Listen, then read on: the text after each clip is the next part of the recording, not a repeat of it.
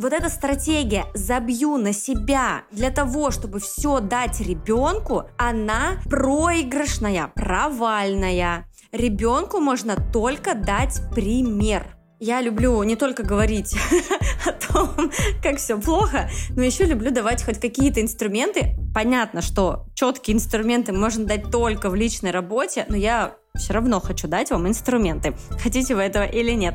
Время без детей – это не время мыть полы. Привет, меня зовут Любовь Сурудо, и это подкаст «Не усложняй». Тут мы говорим о том, как жить, опираясь на себя, и забыть про чужое мнение. Как построить счастливые отношения в семье и про то, как любить, а не воспитывать детей. Не усложняю и вам не советую. Не усложняй. Всем привет, меня зовут Любовь Сурудо, и это мой подкаст «Не усложняй». Сегодня очень классная тема, мне кажется, такой новый виток после темы отношений у меня и в блоге, и в жизни, и в моих консультациях это тема самореализации и особенно реализации мам. Так вот, тема сегодня такая, как реализация мамы влияет на развитие и мотивацию детей. И на самом деле это тот самый вопрос, из которого очевидно слышится ответ. Можно просто убрать «как» и прочитать. Реализация мамы влияет на развитие и мотивацию детей. Но э, давайте сначала вот о чем поговорим. Как мы вообще дошли до того, что задаем такие вопросы. Почему нам вообще-то непонятно, а почему нам не очевидно, что пример собственного взрослого напрямую влияет на жизнь ребенка. К сожалению, возможно, я уже говорила об этом в предыдущих выпусках, к сожалению, до сих пор очень большой процент мам попадают э, в эту схему, когда ты рожаешь детей и ты становишься заложником одной роли. Ты мама, и больше ты не подруга, которая любит смеяться, веселиться, шутить дурные шуточки, ходить в караоке, танцевать и прочее. Ты больше не партнер в отношениях, ты больше не э, девушка, жена, которая хочет свиданий, хочет романтики, хочет ухаживаний, хочет быть слабой, а не постоянно принимать решения из роли мамы ты становишься мамой, и ты как будто бы вообще больше не человек, которому нужно ходить на массажи, заботиться о себе, отдыхать. Ты не человек, которому нужно свое личное пространство, вообще-то э, время в тишине, наедине с собой. Так вот, мама очень жестко скатывается в, этого заложника одной роли, и дальше оттуда начинается дичайшее жертвоприношение, когда я все делаю, ради ребенка, мне ничего не надо, мне и так сойдет. И на самом деле такая стратегия, как ни странно, одна из самых поощряемых в социуме. А, все люди вокруг как будто бы да не как будто бы, а в целом даже достаточно явно говорят, а, смотрят на тебя с вот этим вот взглядом. Какая ты молодец, что ты забила на себя. Какая ты молодец, что тебе ничего не надо, что тебе и так сойдет, что все ради твоего дитятки. И если внутри какой-то мамы вдруг возникает мысль, как я хочу пойти попить одна кофе, даже стыдно в этом признаться, что вообще такие мысли у тебя в голове. Стыдно рассказать, что, не дай бог, ты уже подумала и взяла няню там, на два часа и пошла гулять. Пошла пить кофе или пошла читать книжку. Стыдно, потому что ты человек одной роли. Ты должна быть только с детьми. А если ты из этой роли вдруг вышла, то ты дру-дру-дру, барабанная дробь, не справилась. Ты не справилась со своей одной и единственной ролью. И начинается просто ужас, кошмар и прочее, прочее. Но Uh, вот в чем загвоздка. Когда человек взрослый живет внутри одной единственной роли, он не может с ней справляться, потому что если ты взрослый, у тебя не может быть одна роль одна роль равно апатия, стресс, выгорание, депрессия и так далее, и дальше еще хуже. Поэтому мама должна обязательно быть не только мамой. Она должна быть подругой, женщиной, дочкой, человеком, личностью, э, коллегой. Понимаете? Это очень и очень важно. Почему мы это не замечаем? Почему мы бесконечно э, считаем, что это нормально отказаться от себя ради ребенка? Кажется, что странно, да, вроде, блин, зачем мы себя так э, заводим, доводим до такого? Но объяснение этому, конечно же, есть. Во-первых, как я уже сказала, это социальное одобрение такой стратегии. Во второй, э, во второй очереди, во-вторых, короче, это наш генетический код. Так заложено было когда-то, сто лет назад, когда это еще было актуально, что женщина-хранительница очага, она сидит дома, растит детей и прочее. Время вообще прошло, времена поменялись, мы все, все еще со своим генетическим кодом зачем-то пытаемся запихнуть себя в коробочку, которая нам очень давно мала. Но помимо, кстати, вот этого всего есть еще и наша а, внутренняя психологическая защита, которая называется рационализация. Такое сложное а, слово и сложное объяснение. В общем, рационализация — это механизм психологической защиты, при котором в мышлении используется только та информация и делаются только те выводы, благодаря которым собственное поведение кажется адекватным и контролируемым. Ну, в общем, любой пипец, который мы сотворяем, мы начинаем рационализировать. Типа, я же хочу, чтобы мой ребенок был счастлив. Хочу. Он же мой самый любимый и дорогой? Да. Ну, все, значит, я все делаю правильно. Все ему, все ему. И а, в чем прикол? Проходит совсем немного времени, вот реально немного. Мне кажется, максимум это первый год жизни ребенка, пока мы еще в этом глюке находимся и э, не видим очевидных вещей. Но потом эта ловушка схлопывается, и замкнутый круг начинает, помимо того, что он замкнутый, он еще начинает сужаться. А нам становится так плохо и тесно в этой выдуманной стратегии, и мы начинаем подсознательно испытывать злость к своему ребенку и винить его в том, что с нами происходит. И реально это чаще всего где-то очень глубоко внутри в бессознательном мы просто превращаемся в злую э, женщину, недовольную, которая без конца недовольна действиями ребенка, поступками ребенка. Мы постоянно на него бубним, и мы четко понимаем, что вроде бы он ничего сейчас страшного не сделал, но нам хочется просто выговорить ему, потому что по факту мы просто виним его в нашей разрушенной жизни, в нашем отсутствующем досуге, в нашей апатичности, в общем, в отсутствии нашей человеческой, женской реализации. И дальше происходит самое, что ни на есть странное. Мы начинаем обесценивать своего ребенка. Мы обесценили себя для того, чтобы все дать ребенку, но итог мы и ребенка своего обесценивания, обесцениваем. Как это происходит? Э, вот сто процентов вы сейчас э, поняли, о чем я э, говорю, либо поймете после примера. Например, я забила на себя, я себе ничего не покупаю. Абсолютно понятно, что состояние у меня просто ужасное, несчастное, жертвенное. Там, я вообще на дне. Из этого всего состояния отказа от себя я накопила там на дошираках и купила ребенку какую-то невероятную фиолетовую футболку, на мой взгляд. Я ему приношу, а он говорит, мамочка, а я хотела желтую футболку, а не фиолетовую. Что происходит со мной? Да? Что происходит с мамой? Она говорит, ах ты неблагодарная ты дрянь, я ради тебя вообще на все забила, жизнь свою бросила, я тут пашу как конь, а тебе футболка фиолетовая не нравится? И таких примеров просто миллиард.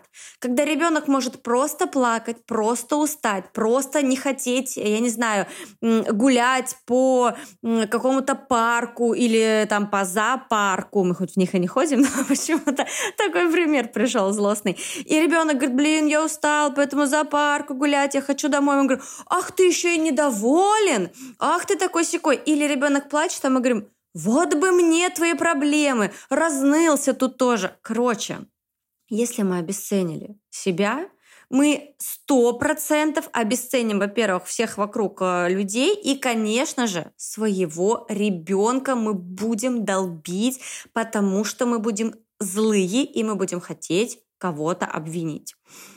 Э, клево, если все-таки вы догадаетесь, да, что обвинить надо вообще-то себя, а лучше не обвинять, а просто э, выстроить шажки, что из этого нужно делать, что мне надо теперь сделать, чтобы весь вообще весь этот сюр, вся эта дичь прекратилась, потому что я надеюсь, из всех предыдущих э, уже 10 минут э, этой записи вы поняли, что наша стратегия, которая заложена генетическим кодом, социальным поощрением, нашей рационализацией, вот эта стратегия «забью на себя» э, для того, чтобы все дать ребенку, она проигрышная, провальная. Ребенку можно только дать пример. Понимаете? Вместо того, чтобы показать ребенку, что такое реализованный взрослый, что такое счастливый взрослый, что такое человек, который умеет радоваться, наслаждаться, умеет выбирать себя, умеет честно говорить, что это мое желание, а это чужое. Вот вместо всего этого мы отбираем у ребенка шанс получить пример реализованного взрослого, и вместо всего этого мы показываем, что такое отказаться от себя, что такое забить на себя хрен, что такое не исполнять свои желания и даже не знать, какие твои желания. А если уж не дай бог узнал, а, бояться в этом признаться. С этой стратегией мы только лишь учим своих детей, как это забить на себя. Соответственно, я люблю не только говорить о том, как все плохо, но еще люблю давать хоть какие-то инструменты. Понятно, что четкие инструменты можно дать только в личной работе, но я все равно хочу дать вам инструменты. Хотите вы этого или нет. Короче, как вернуть себе свой образ счастливого человека? Э, я сейчас говорю конкретно, как это сделать маме. Потому что у разных людей, э, разных э, ролей э, могут быть свои ступени к самореализации, но конкретно для мамы вот что нужно понять. Во-первых, просить и принимать помощь необходимо. Это первое, просто первый закон каждой мамы. Выкинуть все вот эти свои «я все сама, я сама совсем справлюсь», с детьми не надо справляться, детей надо любить. Далее, очень важно понять одну вещь. Детям не нужна идеальная мама. Детям нужна мама счастливая. Идеальная мама, которая варит компоты, щи, борщи, 150 блюд, натирает полы и прочее, прочее. Дети вообще этого не понимают, они просто видят забитого, уставшего коня. Детям не нужен уставший конь, им нужна счастливая, прекрасная, теплая мама. Им пофиг на ваш пол. И знаете, вот самое, э, я не знаю, ужасное, что ли, или прекрасное, короче, в 1990-х годах проводился опрос, в котором дети и подростки сообщали, что их главным желанием является то, чтобы родители испытывали меньше стресса и были счастливы. Понимаете, насколько чувствуют наши дети уровень нашего стресса жизненного, что их главным желанием, вот просто дети и подростки, когда им задавали вопрос, не на первом месте было желание, там, чтобы родители проводили со мной больше времени. Нет. Главное желание ребенка, чтобы мои мама и папа испытывали меньше стресса, меньше нервничали и были счастливыми. И это конец 90-х годов. Я даже боюсь представить, что, что наши дети будут отвечать сейчас, во времена гаджетов, во времена вот этого синдрома, когда мы все боимся что-то упустить. Короче, пожалуйста, детям нафиг не нужна идеальная мама. Детям не нужны ваши жертвы. Детям вы нужны счастливые, здоровые вообще и целые. И еще одно правило — которое я хочу, чтобы каждая мама усвоила, время без детей — это не время мыть полы. Не время мыть полы. Хочу еще раз подчеркнуть. Это время отдыхать. Это время гулять, это время читать книжку, это время танцевать, встречаться с подругами, делать что угодно. У каждого свой вариант должен быть. Свой, не мой. Может быть, вы во время чтения вообще устаете очень сильно. Может быть, вы как мой э, муж Михаил, который Атланта читает уже десятый год. Вот. И я говорю, время без детей читать, и вы такие, господи, лучше бы уже с детьми. В общем, придумайте какой-то э, какую-то свою историю по отдыху. Еще э, открою неприятный секрет сейчас. Женщина, которая бесконечно надраивает полы, вот дети ушли, и она начинает полы надраивать, она просто сублимирует. Она сублимирует свою энергию, свою реализацию. Она пытается быть нужной. Так, все, дети ушли. У нее единственная э, история ее нужности и ценности были дети. Теперь они с бабушкой куда-то ушли. Так, Нужность потеряна. Буду мыть пол. Он же без меня сгниет. Если его два дня не помыть, надо срочно драить полы. Это вот то же самое, когда гиперопека у мамочек. Так, что он там выпил, попил, поел, а, потрогал, полезал? Я сейчас его спасу. Гиперопека – это тоже сублимация. Когда мне нечем больше заняться, у меня вообще нет никаких дел, я просто вся в ребенке. Я сублимирую свою значимость вот через него. Как только у мамы появляются свои взрослые интересы, все. Дети хоть э, пол асфальта облизывают, э, хоть кошек под хвостами, со всеми все хорошо, все живы-здоровы, ни у, ни у кого ничего э, не болит и так далее. Это, кстати, очень частая история а, у мамы, которая не хочет идти в реализацию, которая не может, не хочет ничего делать, боится. Очень часто а, появляется замкнутый круг из болезни ребенка, потому что вот в этом ох, ах, ох, ты сейчас заболеешь, ребенок ох, ах, ох, конечно же, впитал и заболел, и мама вся такая нужная и ценная, она его лечит, она страдает, дети постоянно болеют, но значимость максимально растет, ценность мамы максимально появляется рядом с болеющим ребенком. Класс. Не буду реализовываться, буду лечить детей. Короче, а, все. Вернулась э, добрая Люба. Сейчас э, будет приятный финал. А, что хочу сказать. Помните, пожалуйста, действительно, вы не можете быть только в роли мамы. Вы не можете забивать на себя. Это преступление, это влечет огромные дурацкие последствия. Не забивайте, пожалуйста, на себя. И не надо думать, что я забью на себя до, пока ребенок не вырастет, сначала до двух, потом до трех, в садик пойдет, нет, ладно, в школу пойдет. Это все фигня.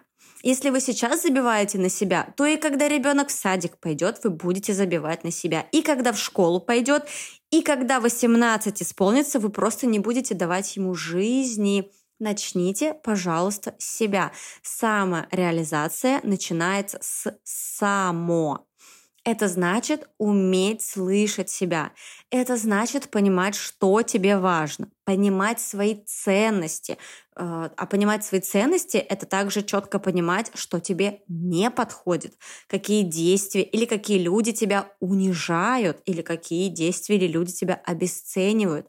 Пожалуйста, выделяем в слове самореализация само, и каждая мама в своих буднях, неважно, работаете ли вы уже или еще сидите с детьми, в своих буднях находите время для себя.